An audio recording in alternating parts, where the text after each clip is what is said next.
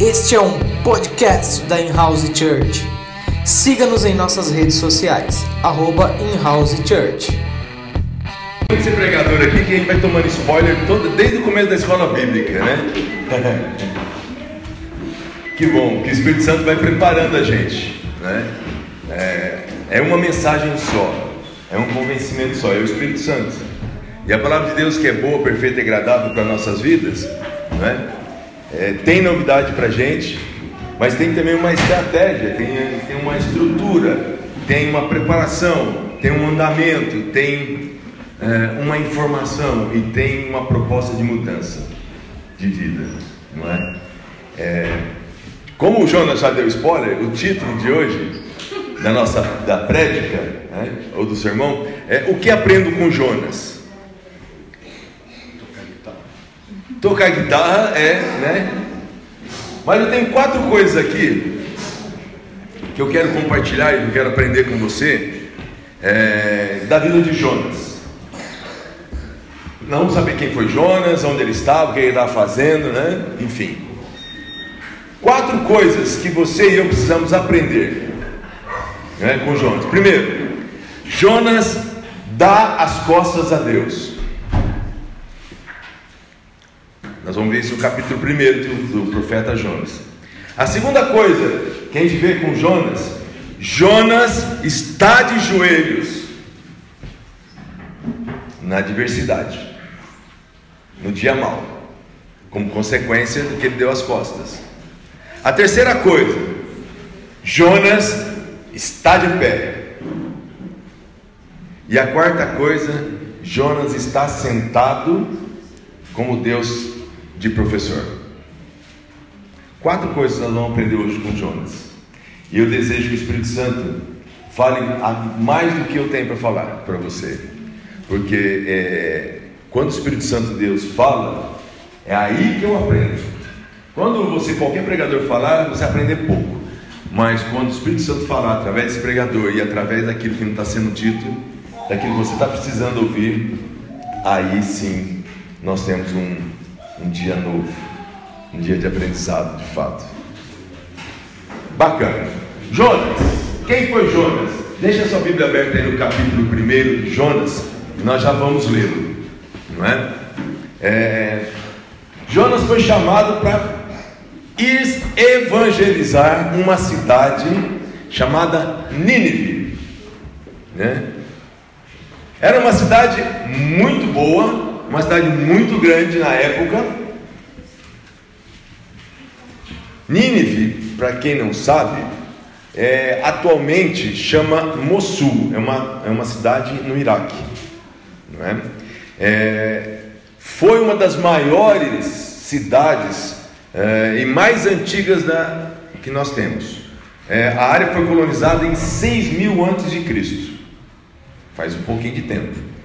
Então, 6 mil antes, com 2 mil depois, aí, estamos falando de 8 mil anos atrás. Em 3 mil antes de Cristo, é, Nínive tornou-se um importante centro religioso para a adoração da deusa Ishtar. A cidade primitiva e os seus edifícios subsequentes foram construídos sobre uma falha geológica. Consequentemente, sofreram dano de vários terremotos. Né? Então a gente vê aí, onde tem, a gente vê muito terremoto porque as, estão localizados em cima de falhas geológicas. Lembra das, das grandes falhas geológicas né, do planeta? É, um desses eventos destruiu lá em 2260 é, o templo de Ishtar. E ele foi reconstruído pelo rei acadiano Manistutsu.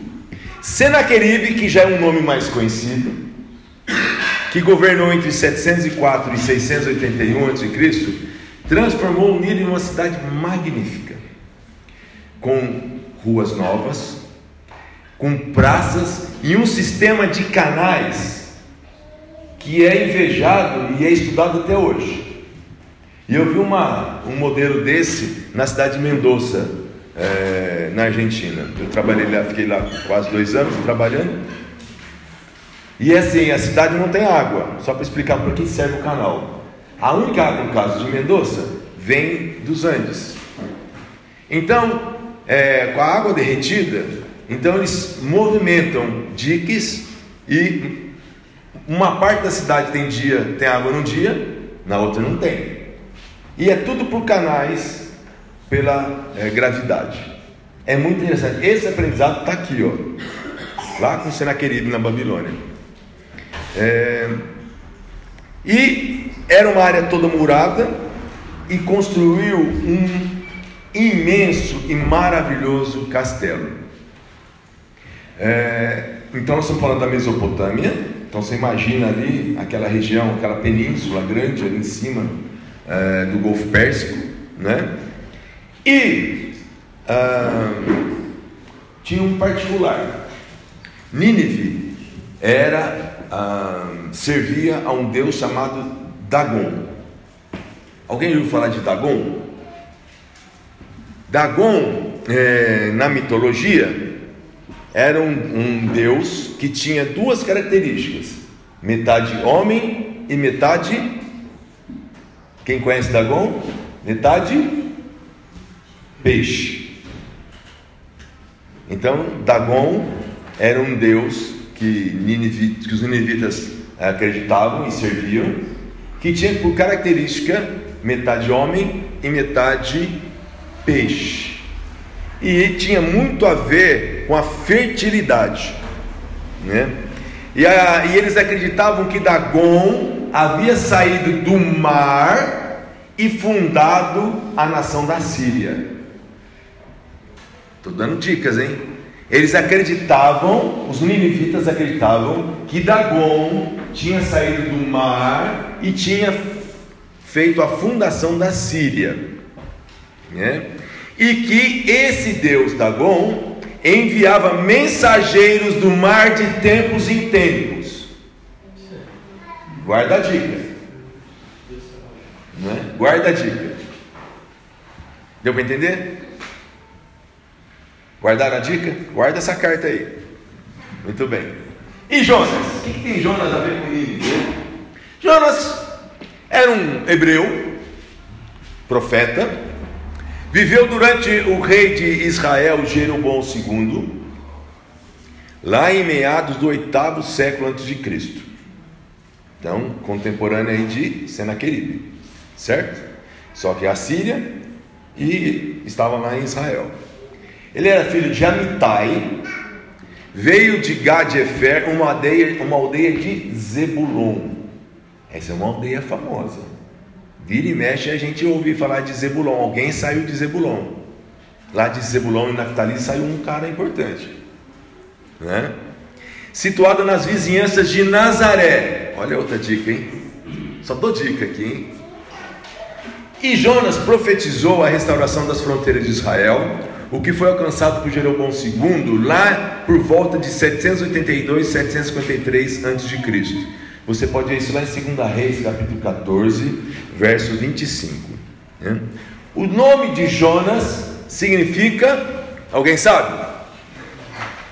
Não? Pomba, exatamente. E a, é a forma neotestamentária desse nome é Jonas. Né?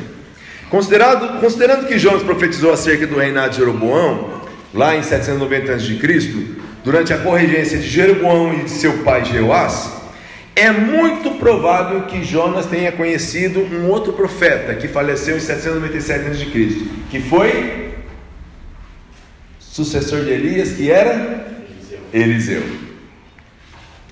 Conhecer a Bíblia é importante, vendo que é bom vir escola bíblica? Não é? Existe ainda a possibilidade de o um profeta Jonas ter sido um dos filhos de profetas, ou dos profetas, que você vai ver lá em 2 Reis, capítulo 6, versos 6, de 1 a 7 que eram instruídos por Eliseu. Esse texto é aquele texto que é, eles vão é, trabalhar ali e o machado cai no, no rio. Lembra desse texto? Tudo bem, um monte de informações aqui, tá certo? As cartas estão na mesa, vamos juntar isso? Então, abre a sua Bíblia lá em capítulo 1 de Jonas. Aqui nós vamos ver duas coisas um Deus bondoso, justo, juiz, que chama alguém para um serviço, com um propósito, com um projeto. Só que o chamado foi rebelde, saiu de cena, quis sair de cena. Então, o capítulo 1 a gente vai tratar disso. Então, vamos ler aqui. Ó. Eu vou ler na minha versão para a gente ficar com uma leitura é, de um texto só. Lá então, Jonas capítulo 1. Jonas, é, capítulo 1. O Senhor deu esta mensagem a Jonas, filho de Amitai: Apronte-se e vá à grande cidade de Nínive. Anuncie meu julgamento contra ela, pois vi como seu povo é perverso. Então, Jonas tem um chamado e tem a missão. Jonas se aprontou, mas foi na direção contrária, a fim de fugir do Senhor. Ele esqueceu do salmista, que ele escreveu assim: Se eu subo ao céu, tu estás. Se eu desço ao profundo do mar, tu estás. Para onde fugirei da tua face? Como é que pode um cara que conhece a letra, conhece a lei, conhece a palavra, esquece disso e quer fugir da frente de Deus? Pois é. Jonas, como muitos de nós, fugiu, tentou fugir. Desceu ao porto de Jope, onde se encontrou um navio que estava de partida para Tarsis. Então ele tinha que ir para um lado e foi para o outro. Tá, eu vou para Tarsis comprou a passagem e embarcou para Tarsis, a fim de fugir do Senhor. Aqui o narrador está explicando e dando ênfase. Vamos lá, verso 4 em diante. Quando a gente foge do Senhor, quando você está fora da presença do Senhor, o ambiente é tranquilo, calmo, manso. É, a tormenta chegou. O Senhor, porém, enviou sobre o mar um vento forte. Quem estava no mar? Numa embarcação? Jonas, indo para Tarsis.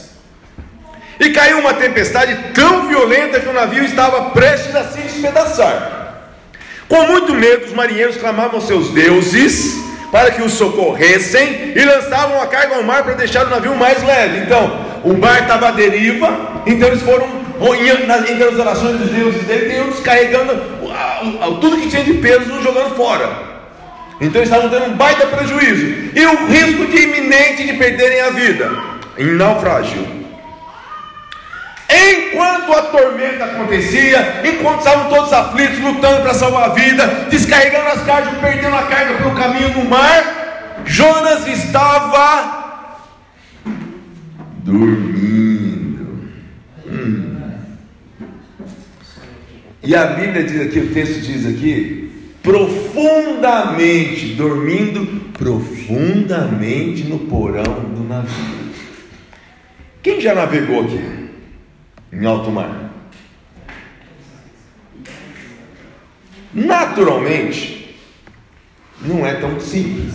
Tem um amarola, né?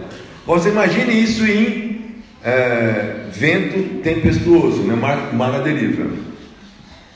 Vocês já viram aqueles uh, navios cargueiros gigantes, cheios de contêiner em cima?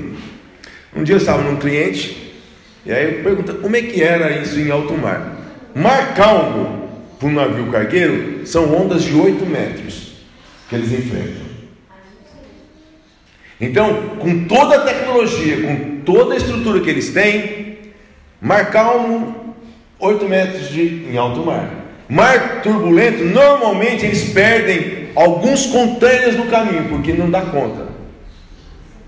Agora, você imagina nessa tecnologia dessa época, nós estamos falando aí quase 3 mil anos atrás, com as dificuldades, mesmo sendo profissionais, homens experientes, de marinheiros experientes, estavam enfrentando uma tormenta que eles estavam endoide, endoidecidos, enlouquecidos.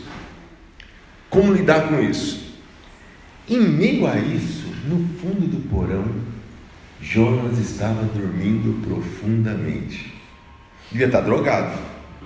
Drogado de medo, drogado de pânico, drogado de ódio, drogado de rebeldia. Verso 6: Então o capitão desceu para falar com ele. Ô cidadão, vamos fazer uma cena aqui. Ô cidadão, como é que pode dormir numa situação dessas? Levante-se e ore ao seu Deus. Quem sabe Ele prestará atenção em nós e poupará a nossa vida. Então a tripulação tirou sortes para ver qual deles havia ofendido aos deuses e causado a terrível tempestade. Quando tiraram as sortes, elas indicaram que Jonas era o culpado.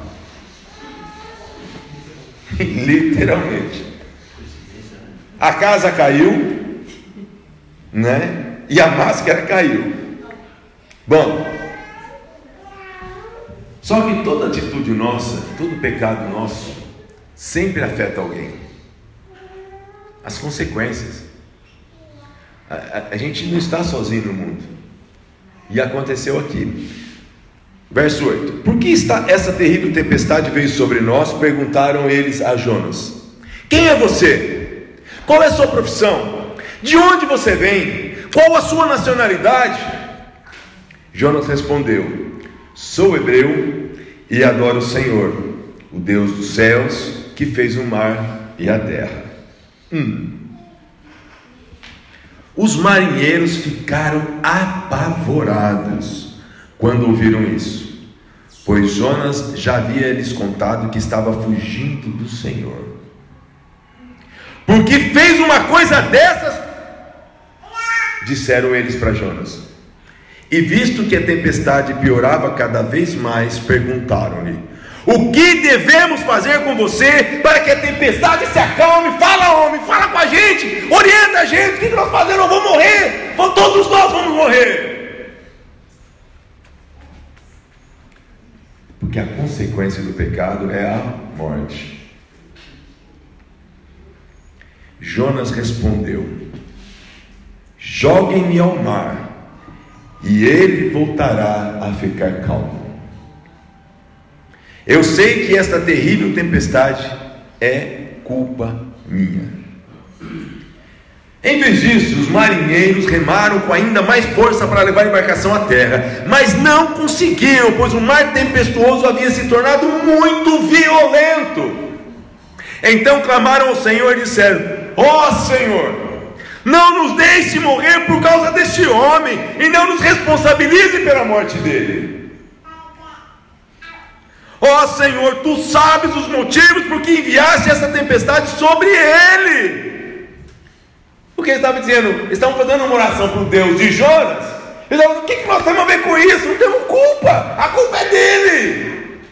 Foi ele que pecou contra ti, Deus e Jonas. Depois, verso 15: Os marinheiros pegaram Jonas e o lançaram ao mar, e no mesmo instante, a furiosa tempestade se aquietou.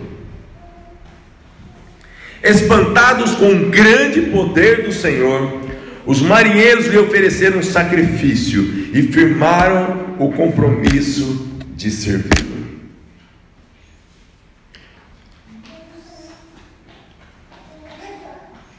Aí começa a nossa história. O Senhor fez que um grande peixe engolisse Jonas. Olha, a minha Bíblia, e provavelmente a sua Bíblia, está falando que é um grande peixe. Não fala o nome, nem a variedade, nem a, a classificação do peixe. Um grande peixe engolisse Jonas. E Jonas ficou dentro do peixe por três dias e três noites.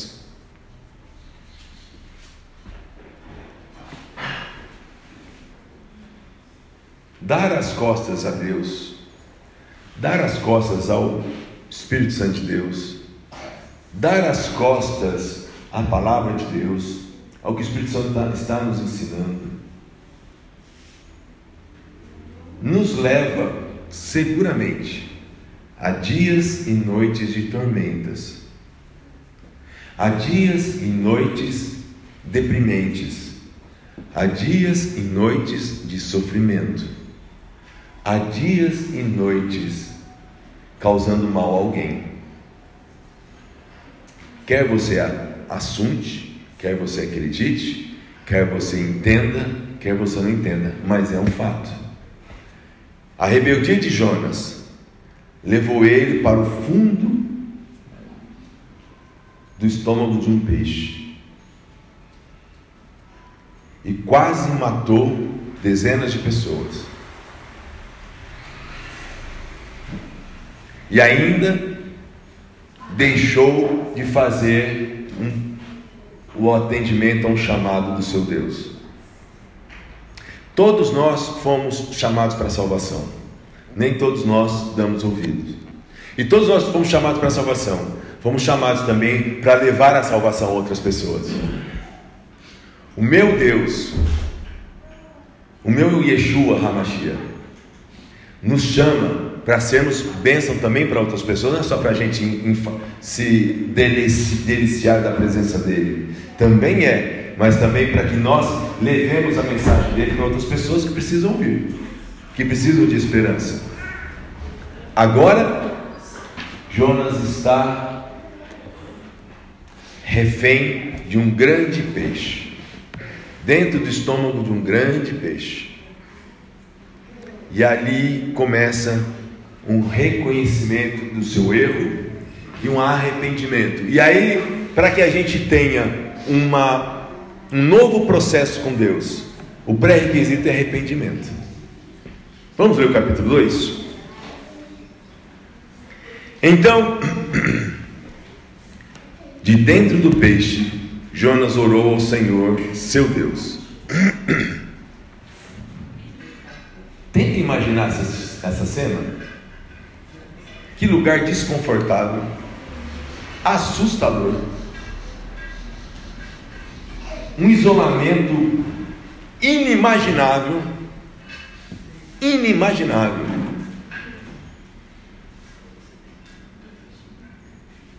Talvez você, eu, eu com certeza, mas talvez você também já tenha, já tenha estado em algum lugar com essa sensação.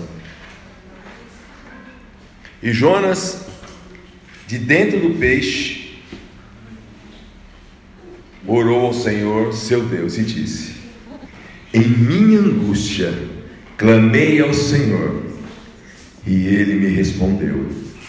Gritei da terra dos mortos, e tu me ouviste.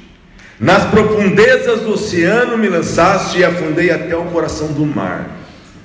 As águas me envolveram Fui encoberto por tuas tempestuosas ondas. Então eu disse: Tu me expulsaste de Sua presença, e no entanto olharei de novo para o Seu santo templo. E afundei debaixo das ondas, e as águas se fecharam sobre mim, algas marinhas se enrolaram em minha cabeça, afundei até os alicerces dos montes, fiquei preso na terra, cujas portas se fecharam para sempre.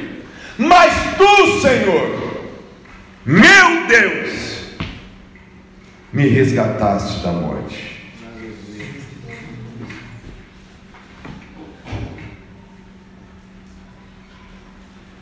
Arrependimento e fé. Olha a oração dele. Mas tu, ó Senhor, meu Deus, me resgataste da morte. Ele ainda estava no mesmo lugar preso e refém do estômago de um grande peixe. A Bíblia diz que sem fé é impossível agradar a Deus. E pela fé ele já se via resgatado da morte. Porque ele sabia quem era o Deus dele. A circunstância que nos leva, às vezes, para dificuldades ou para um lugar de isolamento, de solidão, Se você conhece o seu Deus, você vai entender que foi você mesmo que causou a saída para lá. Mas para sair de lá tem que ter dois elementos-chave: arrependimento, que é reconhecer o erro e voltar atrás, e fé, para confiar que Deus é infinitamente poderoso para fazer muito mais do que pedimos, pensamos ou do que nós cremos. E Ele faz. Jonas estava nesse momento arrependido de sua rebeldia. Estava confiante que Deus, o Deus dele, ia fazer a obra completa. Um arrependimento genuíno, o Senhor não rejeita. O, Senhor, o salmista diz que o Senhor não rejeita um coração quebrantado e humilde. Agora, arrependido, verso 7 do capítulo 2: Quando minha vida se esvaía, me lembrei do Senhor e minha oração subiu a ti em teu santo templo. Os que adoram falsos deuses dão as costas para as misericórdias de Deus. Eu, porém, oferecerei sacrifícios a ti com cânticos de gratidão e cumprirei todos os meus votos, pois somente do Senhor vem o livramento. Essa foi a conclusão desse período de busca de Jonas a Deus. E Deus ouve a oração do justo. O justo é aquele que está arrependido, que está justificado. Verso 10: Então o Senhor ordenou que o peixe vomitasse Jonas na praia.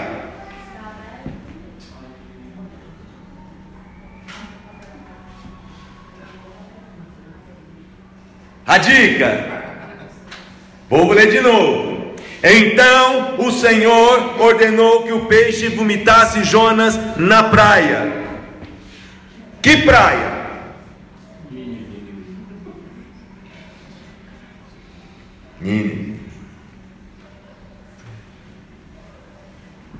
Qual era a crença dos ninivitas? Em quem que os ninivitas acreditavam e adoravam?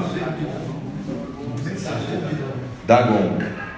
Dagon era um deus deles, meio homem, meio peixe. E os ninivitas acreditavam que de tempo em tempo Dagon mandava mensageiros para a terra.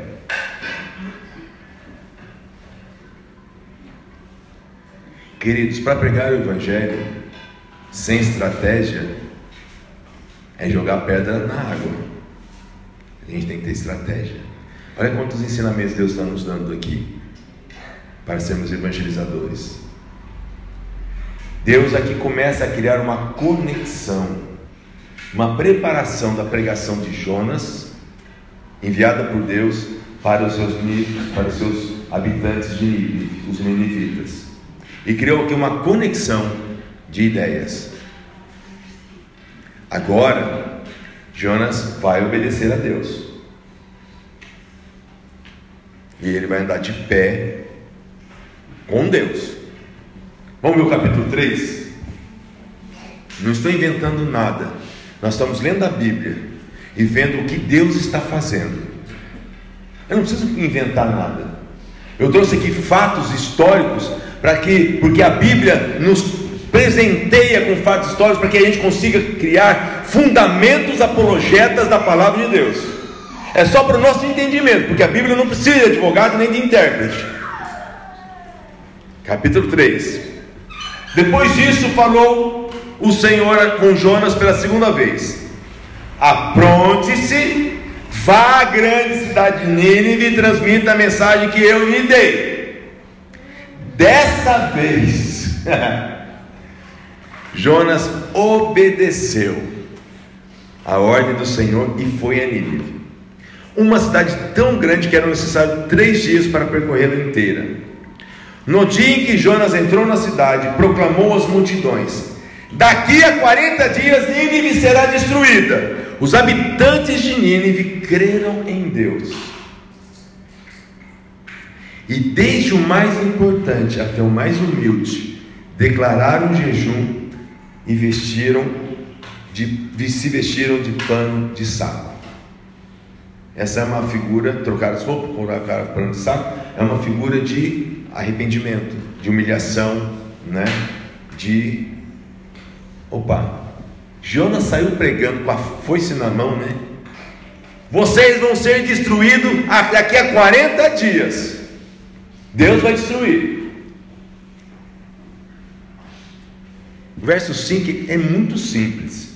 Os habitantes de Nínive creram em Deus e, desde o mais importante até o mais humilde, declararam um jejum e se vestiram de pano de saco.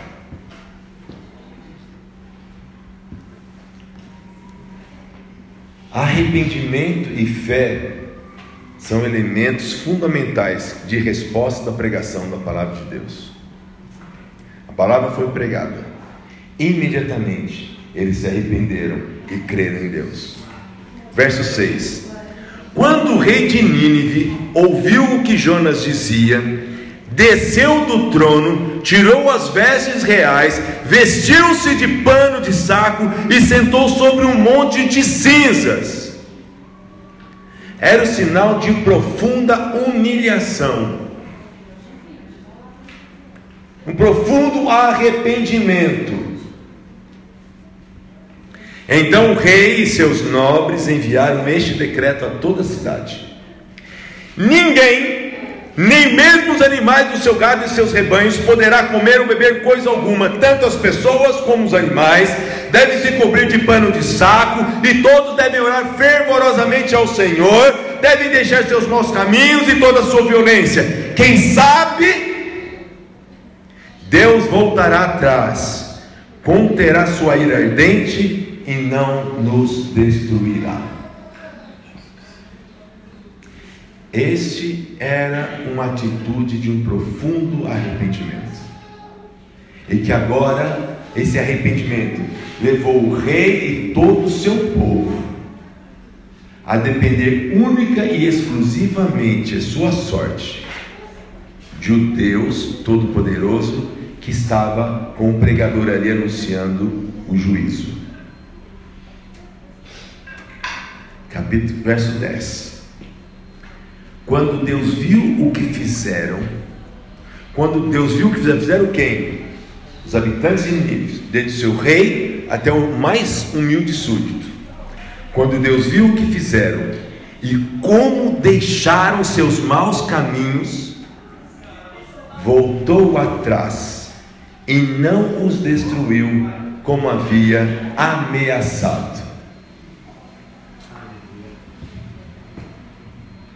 Arrependimento e fé precederam a salvação. A salvação deve ser precedida de arrependimento e fé.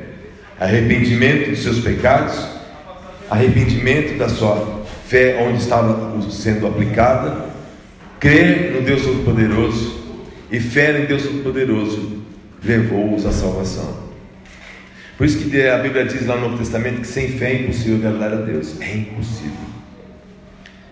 Bom, temos um novo cenário. Nínive estava prestes a ser destruída, porque era uma cidade má, os habitantes eram maus, eram violentos, eram, eram tidos como uma das cidades mais violentas. E a morte cheirou aos as narinas de Deus. E Deus emite uma condenação. O mensageiro da condenação foi Jonas. Jonas foi, voltou e agora realmente anunciou a condenação. E houve arrependimento. Só que havia uma coisa ainda em Jonas.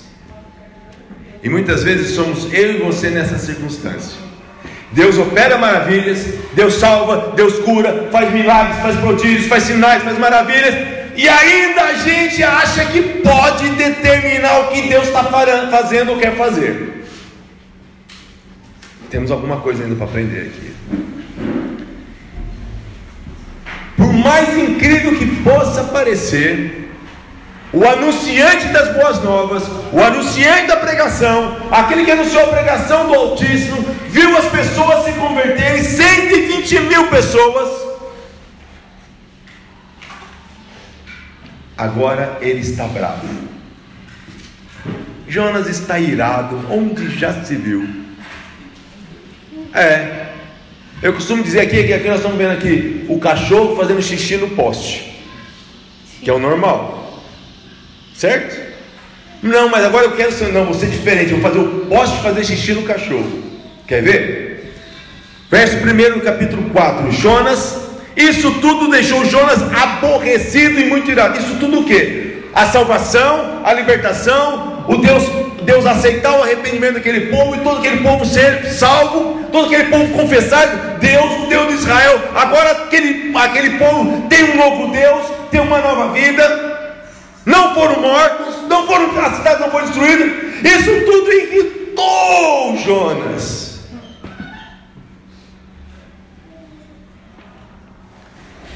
E mais, além de ele ficar irritadinho, ele vai questionar Deus. E ele vai ainda. Agora, olha só o que diz o texto. Então orou o Senhor Jonas. Jonas vai orar ao Senhor. Imagine a cena. Se coloque na, na cena. Antes de eu sair de casa, não foi isso que eu disse que tu farias ao Senhor? Porque quando Deus chama Jonas para ir para a primeira vez, Jonas falou: Mas se eu for lá e pregar eles aceitarem, você vai deixar, você não vai cumprir o julgamento, você não vai destruir a cidade. Jonas falando: Eu já sabia, Deus, eu já sabia que isso ia acontecer. Antes de eu sair de casa, não foi isso que tu disse que farias? Ó oh, Senhor, por isso motivo que eu fui para trás, agora está justificando. Estou justificando porque eu peguei. Por que eu fui rebelde? Está vendo? Eu fui rebelde porque você ia realmente, você ia cumprir, não ia cumprir a, a, a destruição. O povo arrependeu, eu já sabia. Se se arrependesse, você ia fazer isso mesmo.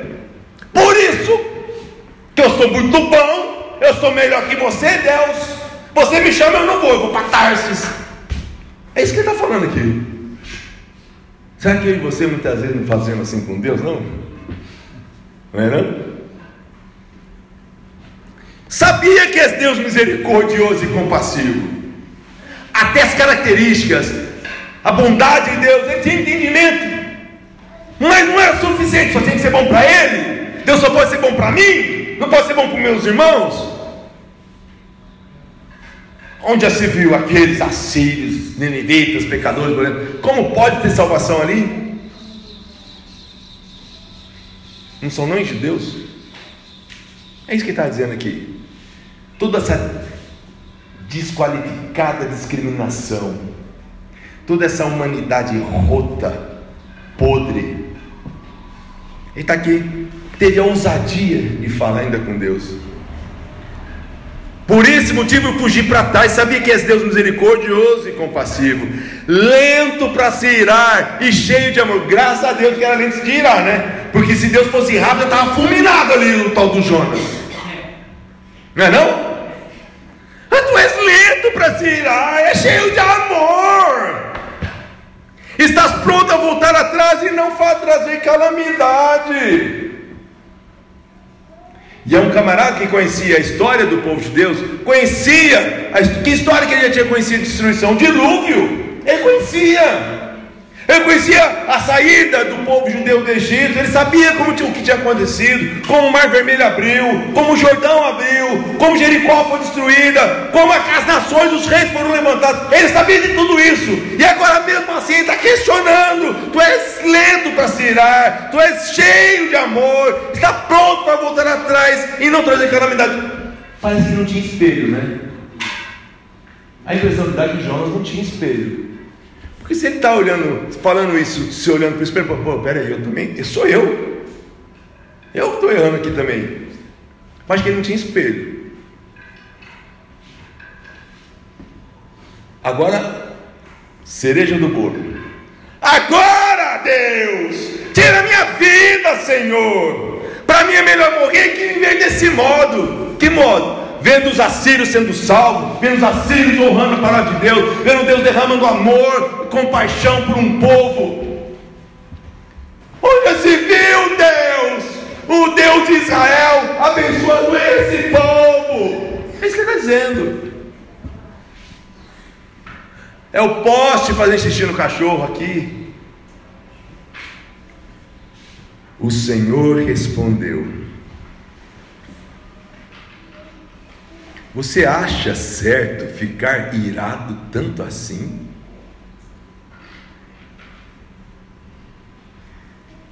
Então Jonas foi até um lugar a leste de Nínive e construiu um abrigo para sentar-se, à sua sombra, enquanto esperava para ver o que aconteceria à cidade. Bom, ele vai lá para um canto, ainda está com a expectativa de ver Nínive destruída. Oh, coração duro! Tá então ele foi lá. O Senhor Deus fez crescer ele uma planta em volta de Jonas, que logo espalhou suas folhas grandes sobre a cabeça de Jonas e o protegeu do sol. Ah, o Senhor fez uma cabana para Jonas ali. Agora tem um ar-condicionado, né? Isso aliviou o desconforto de Jonas e ele ficou muito grato pela planta. Um lugar gostoso, fresquinho agora.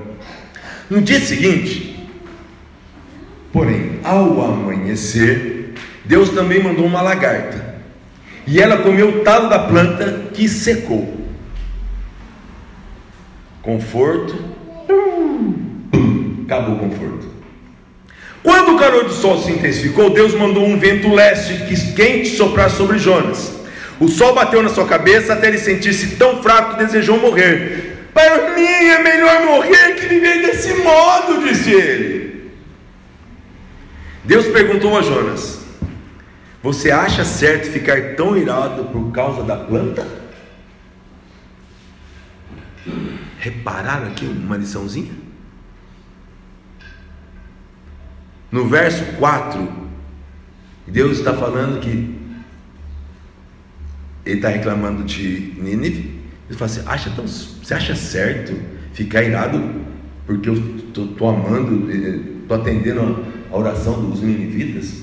Agora Deus vai ensinar aqui uma metáfora, vai levar ele para uma vida, uma situação e vai fazer a mesma pergunta. Olhem só: você acha certo ficar tão irado por causa da planta? Foi uma planta que morreu. A lagarta foi e comeu a planta. É normal. A planta morreu. Agora você tem sol de novo. Vamos esperar outra planta nascer? Jonas respondeu: Sim, certo ficar irado a ponte querer morrer, sim. Acabou meu conforto, acabou meu, meu, meu ar-condicionado aqui, acabou todo esse Olha o sol, olha que vento quente, olha que sol quente. cheio de justificativa, cheio de resposta. Pronto. Então o Senhor disse: Vamos para a sala de aula agora. Você tem compaixão de uma planta, embora não tenha feito coisa alguma para que ela crescesse.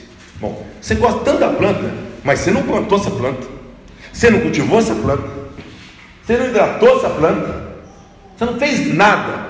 Ela que te deu toda a cobertura, porque foi eu quem fiz. É isso que Deus está dizendo aqui.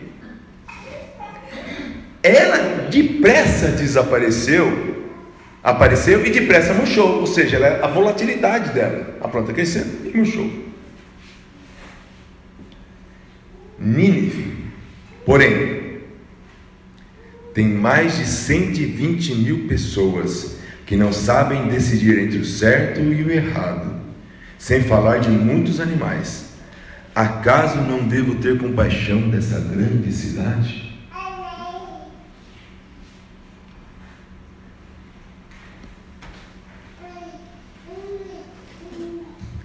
Jonas estava tão revoltado porque a planta tinha morrido, ele não estava dando a mínima para 120 mil pessoas.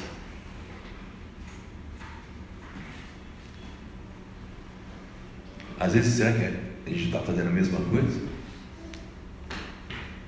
Querendo colocar Deus debaixo de um controle remoto, assim, Deus faz isso, Deus faz aquilo, Deus eu quero isso, Deus me dá aquilo. Será que a gente está fazendo isso com Deus não? Quantas vezes a gente está esquecendo que João 3, 16, 17 diz assim: Porque Deus amou o mundo de tal maneira, tanto, tanto, porque Deus amou tanto o mundo, que deu seu Filho único para que todo aquele que nele crê não pereça, mas tenha vida eterna. Deus enviou seu Filho no mundo não para condenar o mundo, mas para salvá-lo por meio dele. Deus estava fazendo isso com Nínive, Deus fez isso com Jesus. Deus tem sempre providenciado salvação para a humanidade e os seres humanos sempre deteriorado o projeto de Deus de compaixão e amor, achando que Deus tem que ser do jeito nosso. Não. Não mesmo. Não mesmo. Não mesmo, não é do nosso jeito. É do jeito de Deus. Aleluia. E por que, que a gente não está ainda falando para mais pessoas desse amor de Deus? Você e eu fomos chamados para sermos pregadores desse amor. Quem convence o pecador do pecado é o Espírito Santo. Não temos esse poder. Nosso chamado é para pregar, é para amar, é para mostrar ao mundo que Deus ama. Será que nós não temos é, Nínive aqui perto da gente esperando a nossa mensagem? Será que nós não estamos sendo Jonas, teimosos, desobedientes, rebeldes? E muitas pessoas que estão à nossa volta estão sofrendo por não terem alguém pregando esse amor, ensinando esse amor. Quatro elementos aqui, que nós aprendemos com Jonas. Primeiro, dar as costas para Deus, o pênalti é muito grande. A gente não vai dar conta. Dele, independente das circunstâncias, se eu já pisei na bola, esquece. Arrependei-vos e crede no Senhor Jesus. Que aquele que crê de coração e confessa em Jesus como Senhor e Salvador, confessar com sua boca, esse será salvo. 1 João 9 diz assim: Se confessarmos os nossos pecados, Ele é fiel e justo para nos perdoar de toda injustiça. Toda. Terceiro, nós podemos caminhar com Deus e Deus vai nos usar para pregar o amor dele. Nós podemos ser bênção e não maldição para aqueles que estão em volta da gente. Embora o mundo venda violência, venda inimizade, venda porfias, não importa o que o mundo está vendendo. O que nós temos para entregar é o amor de Deus. Por isso que nós fomos chamados para ser sal e luz para fazer a diferença. O amor de Deus continua do mesmo jeito, compassivo, bondoso e pronto para salvar. E sentado com Deus, a gente aprende muito. É na escola bíblica, é, na, é aqui na congregação, é em casa estudando, é andando com o Espírito Santo porque a palavra de Deus é boa, perfeita e agradável. O Espírito Santo nos usa, nos enche e pela palavra ele nos liberta. Conhecereis a verdade, a verdade nos libertará. E a gente não pode ficar frustrado porque alguém que creu na mensagem se converteu dos seus pecados. Muito pelo contrário. Vamos dar glórias a Deus por mais um remido entrar nos céus. Tu uma bênção. Tu uma bênção. Enchei do Espírito Santo e sejamos bênção, onde quer que sejamos, onde quer que estejamos, onde quer que vamos. Que o Senhor tem chamado para cada um de nós. E é Ele nos chama, Ele nos capacita, Ele nos usa. E ao Senhor seja a honra, a glória e o louvor. Vamos ficar de pé, vamos louvar o Senhor. Este é um podcast da In-House Church. Siga-nos em nossas redes sociais, arroba In-House Church.